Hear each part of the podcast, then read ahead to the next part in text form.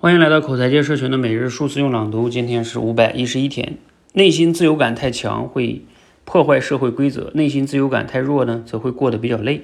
可见啊，自由度太高或者太低都不太好，都会有麻烦产生。而一种健康的自由感，则是在社会允许的范围内最大化的做自己，在丧失关系和利益与自己的愉悦享受之间，找到一种能够接受的平衡。孔子对此的描述就是随心所欲不逾矩，也就是随心所欲的做自己，但不会逾越规矩。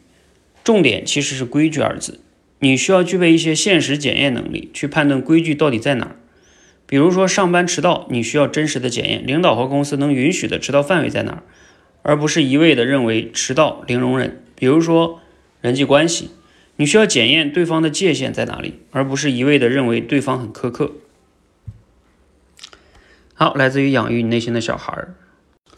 这段话呢，就是说白了，自由要找到一个度啊，是自己喜欢的，又是社会一些规则所允许的啊，那你就可以活得很自由啊。比如我举点例子吧，比如说我们说，嗯，找工作吧，嗯，你说自己能允许的啊，那你比如说你赚钱少一点，哎，你能允许。社会呢又没给社会别的人带来什么麻烦，那就没关系啊，你可以自由啊，赚的少你喜欢就可以啊，这就没有一个绝对的标准。但是呢，如果你说我干犯法的事儿啊，那不行，这个违反了一个规矩啊，大概我觉得就是这样啊，所以这个比较简单一点，就是给自由找到一个 一个一个标准一个范围，然后你在这里边随心所欲的做自己就好了。